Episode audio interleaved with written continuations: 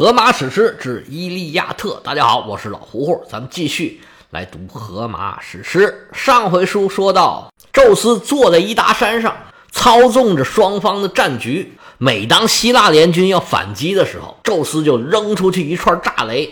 本来能够僵持住的战局，被宙斯这么一搅和，希腊联军啊就顶不住了。眼看着特洛伊人要大获全胜，但是天色将晚，双方只能各自收兵回营。赫克托尔召集起他的特洛伊联军，来到了战场旁边的一条河边上。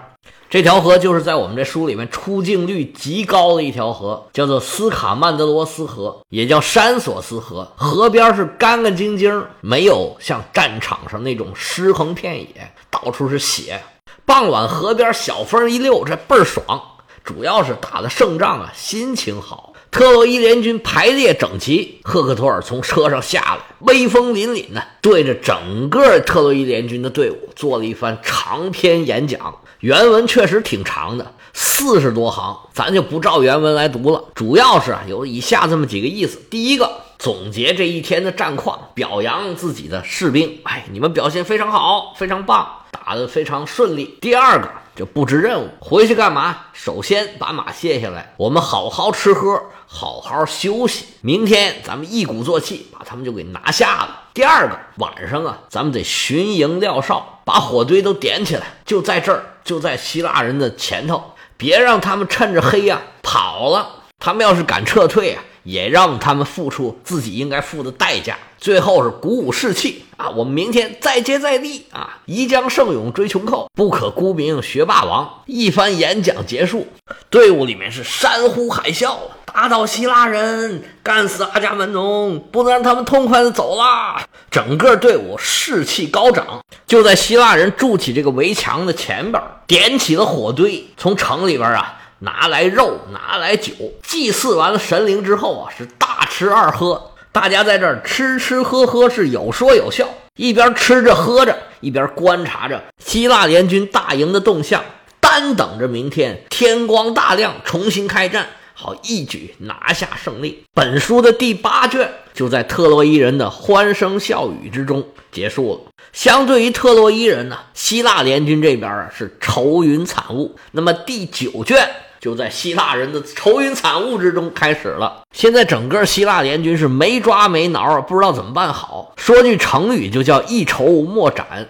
原文里形容叫做一如鱼群游聚的大海，两股劲风卷起水浪。波瑞阿斯和泽夫罗斯从斯拉凯横扫过来，突奔冲袭，掀起浑黑的浪头，汹涌澎湃，冲散海草，逐波扬面。就像这样，阿开亚人心绪焦恼，胸中浑糊一片。荷马史诗里面经常有这种非常精彩的形容，非常漂亮的比喻。荷马式的比喻在西方是个成语。百度百科里面呢，荷马式的比喻的定义为：荷马史诗中的诗句常借用自然界中的动植物来喻人，类似这种根据生活中的直接观察。取之于自然现象的比喻，称之为荷马式的比喻。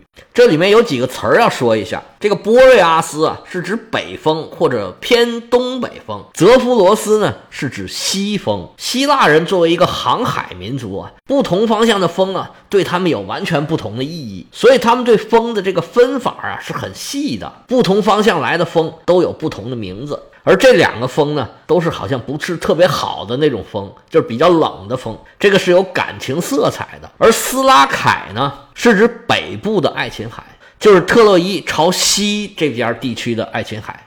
用爱琴海的洋流来比喻希腊联军的士气低落。这时候心情最差的、最复杂、最乱的，应该就是希腊联军的领袖阿伽门农。他其实现在也是无所适从啊，但是呢。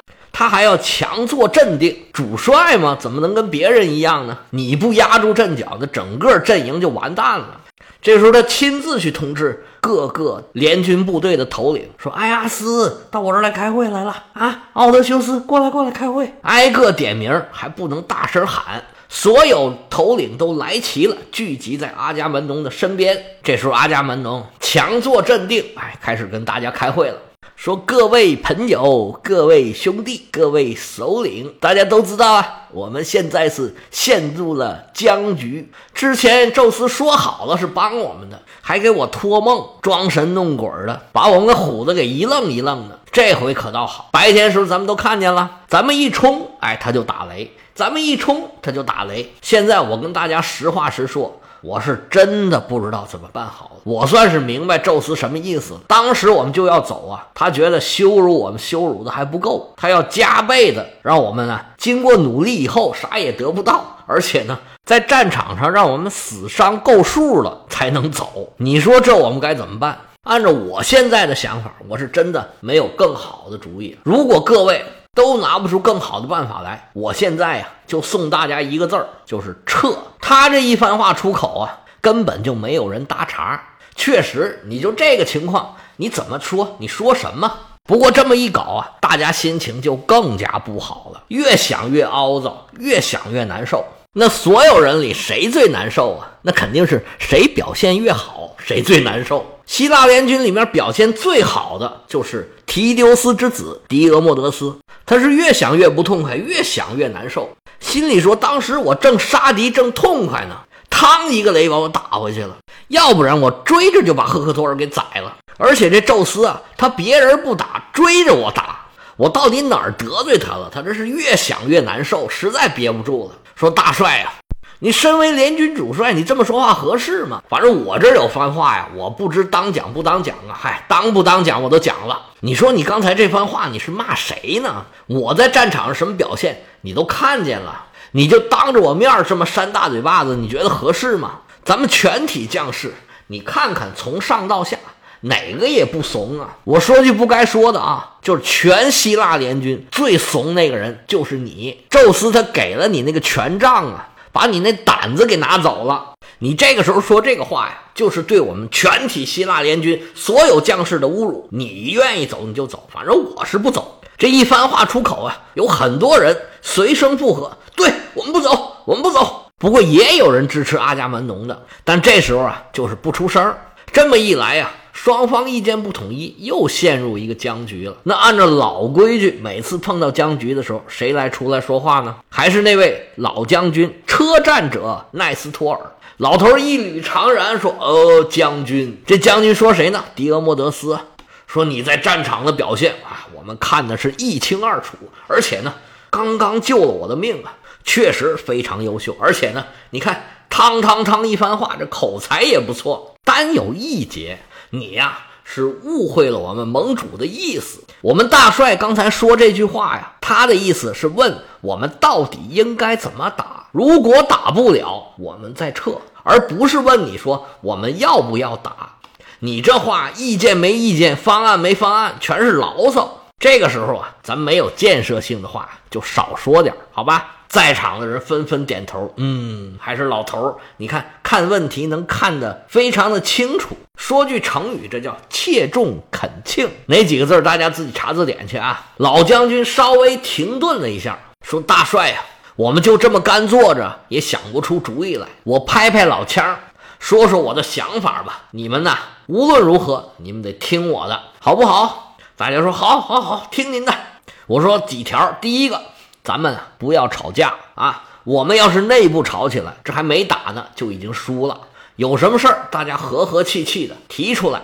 像刚才迪俄莫德斯，哎，你这个情绪咱就不要发了。有什么可以办的，哎，可以执行的，你就提一提。如果没有啊，咱也别发牢骚。第二个，日常的工作该怎么样怎么样。你没看外头全都是。特洛伊人的篝火嘛，我们也得加强警戒，巡营撂哨，省着他们半夜来偷袭。然后对着阿伽门农说：“说你也太抠了吧！今天打仗打成这样，全军士气如此低落，你呀，把肉、把酒、把牛、把羊都给我准备好。你那不是有那个八二年的那个拉菲吗？我看他们一箱子一箱子都搬来不少，你拿出来给大家喝一点，吃一点。”痛快痛快，说不定说着说着话，聊着聊着天儿，这灵感一上来，咱们就有主意了。大家齐说一声好，各自开始准备自己的事儿去了。管值班巡夜的开始安排人手，管后勤保障的开始给士兵们准备晚饭。阿伽门农也吩咐自己的手下来呀，拿酒拿肉，打成什么样，咱们也得吃吃喝喝。来，排开宴席，斟满美酒，来，咱们先走一个，噔，吨吨吨吨吨，吭哧吭哧吭哧，连酒带肉，三杯酒下肚。这个天儿啊，就聊起来了。奈斯托尔上来就对阿伽门农说：“大帅，你呀，权力是至高无上。刚才呀，我从劝你结束，现在呀，要从劝你开始。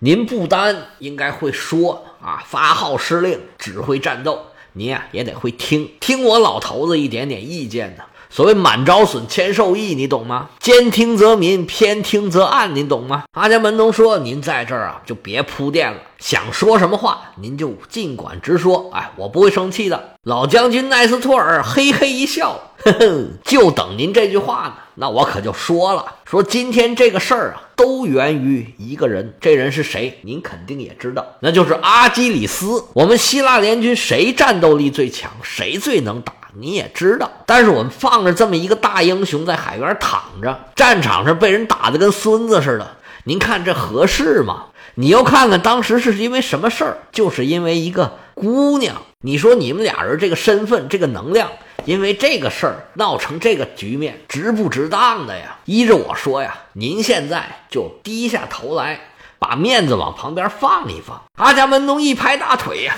谁说不是呢？哎呀，我现在呀真的很后悔，我现在都想抽自己。这样吧，我呀准备一大堆礼物，谁去帮我劝劝他？如果这事儿能办成，我是必有重赏。奈斯托尔说：“你准备什么礼物啊？”阿伽门农说：“我说说你听听啊，绝对是非常丰厚的礼物。”原文里面说有七个。从未用过的三角鼎，十塔兰铜黄金，二十口闪亮的大锅，十二匹骏马。那个时候啊，你看出来了，所有的金属的东西都是特别的贵。这里边除了马之外，全都是金属的，马也很贵呀。现在马都特别的贵，更别说那个时候了。除了这些之外，我还要送他七名美女。这七个美女，都是那个莱斯沃斯岛上的。出了名的美女，那地方就出美女。另外啊，当时我从他那儿领走那姑娘，我也还给他。我保证啊，我从来没跟这姑娘睡过觉。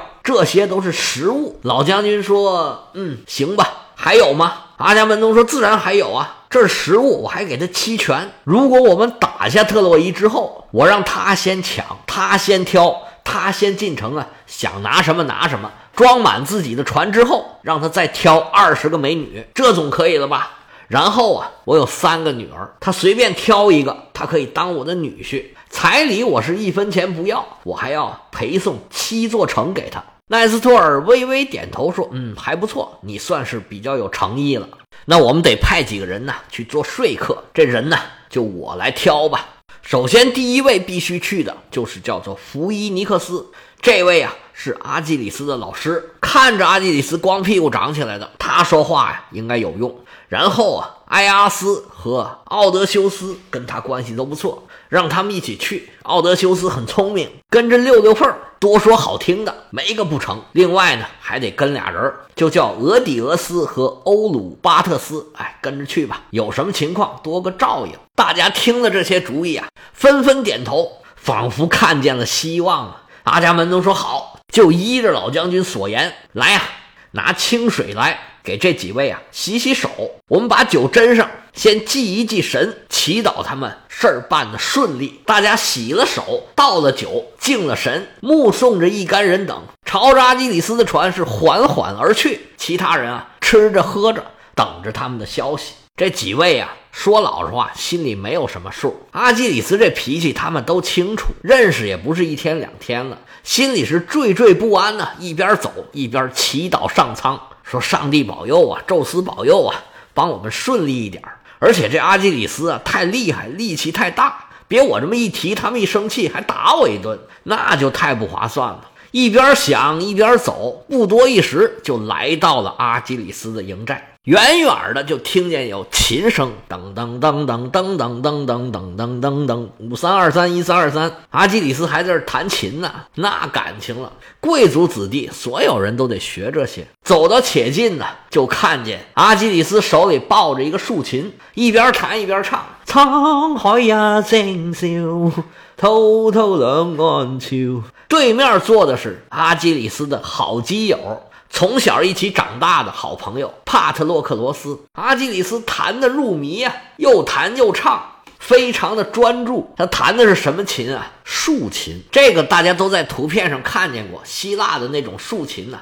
有手持的，有放在地下的。那竖琴有很大的，有没有那么大的？他这个手拿着的应该没有那么大。希腊人已经掌握了七声音阶，应该是七根弦的那种竖琴。一看这琴，嚯，漂亮，锃光瓦亮，琴桥是银子做的，做工考究，外表美观，声音悦耳。这琴是哪儿来的？抢的呗。咱们以前曾经说过，赫克托尔的妻子名叫安德洛马克，他父亲是特拜的国王。这个特拜呢，是在小亚细亚半岛上，是在现在土耳其这边，不在希腊那边。那边还有一个特拜城，这个特拜城被阿基里斯横扫，被打下来了。国王和他的七个儿子全部被杀。阿基里斯这竖琴呢，就是从那儿抢来的。阿基里斯跟自己的基友这边弹着唱着还美呢，来人呢也没察觉。一曲唱罢，曲终收拨当心话，四弦一声如裂帛。几位的识相啊，好，赶紧鼓掌，说将军唱的真棒啊，弹的太好了。阿基里斯吓一跳，哎呦，你们怎么来了？非常高兴啊。他这平常也没人来啊，大家都顾着打仗，哪有时间到这儿来看他呀？一看啊，都是自己的老师跟好朋友，说赶紧来来来来，请进来吧，请进来吧。帕特洛克罗斯也是赶紧起身往里边让。阿基里斯带着几位呀走进自己的帐内，请几位坐下。哎呀，那椅子都是铺着紫色毛毯。咱以前说过，这紫色是特别贵的，所有紫色的东西都是奢侈品。阿基里斯开始吩咐帕特洛克罗斯说：“哎，你去吧，我走不开，给我弄点酒啊、肉啊。”好，帕特洛克罗斯就出去忙去了。不多一时啊，拿着酒肉就回来了。添上火，先把火给点上，然后啊，宰了一只绵羊，一只肥山羊，还有一只猪，大家一起动手庖丁解牛啊。他们经常自己干这些事儿，把猪肉、羊肉分成小块，拿叉子插着，在火上慢慢的烤，撒上孜然、五香粉，加点辣椒面，刷上蜂蜜。那时候没有那个啊，就撒点盐就不错了。一烤，嚯！倍儿香！再拿出面包，有肉有酒有碳水，这场 BBQ 多完美！大家插上肉，倒上酒。第一杯酒我们没有喝，我们洒在了地上。洒地上干嘛？祭神呢？然后啊，把这个叉子上面最上头那块肉扔到火里面去。这干嘛？祭神呢？伺候完神仙，开始伺候自己了。大家举杯欢饮，有说有笑。聊着闲天喝着酒，酒过三巡，菜过五味。不对，菜没有那么多，全是 BBQ，全是烤肉。不熟呢，就再放火上再烤一烤。烤的差不多了，吃的也差不多了。阿基里斯就问说：“你们几位今天到我这儿来，所谓何事啊？”啊，合着几位。来了半天了，还没敢说为什么呢？那可不，这事儿还没挑起头来，谁也不敢说呀。奥德修斯看了看艾阿斯，艾阿斯看了看奥德修斯，俩人啊。嘎巴嘎巴嘴都没敢说，于是啊，都把目光投向了带着他们来的这位福伊尼克斯。福伊尼克斯心里边这个气呀，说你们俩这真怂啊！想说你们就说，你们看我干嘛呀？假装没看见，该吃吃，该喝喝，没理他们这胡子。奥德修斯一咬牙，哎，迟早也得说，谁说也是说，我来吧。原文写：卓越的奥德修斯见状，满真意中对着阿基里斯举杯说道：“祝你健康，阿基琉斯！我们不缺可口的美味，无论是在阿特柔斯之子阿伽门农的餐桌前，还是现在置于你的营棚中，我们有吃喝不完的酒肉，但是缠磨我们心绪的此刻。”不是可口的美食，而是一种极其巨大的麻烦。阿基里斯说：“那是什么麻烦呢？要知道奥德修斯是怎么说的，哎，我们就请听下回。”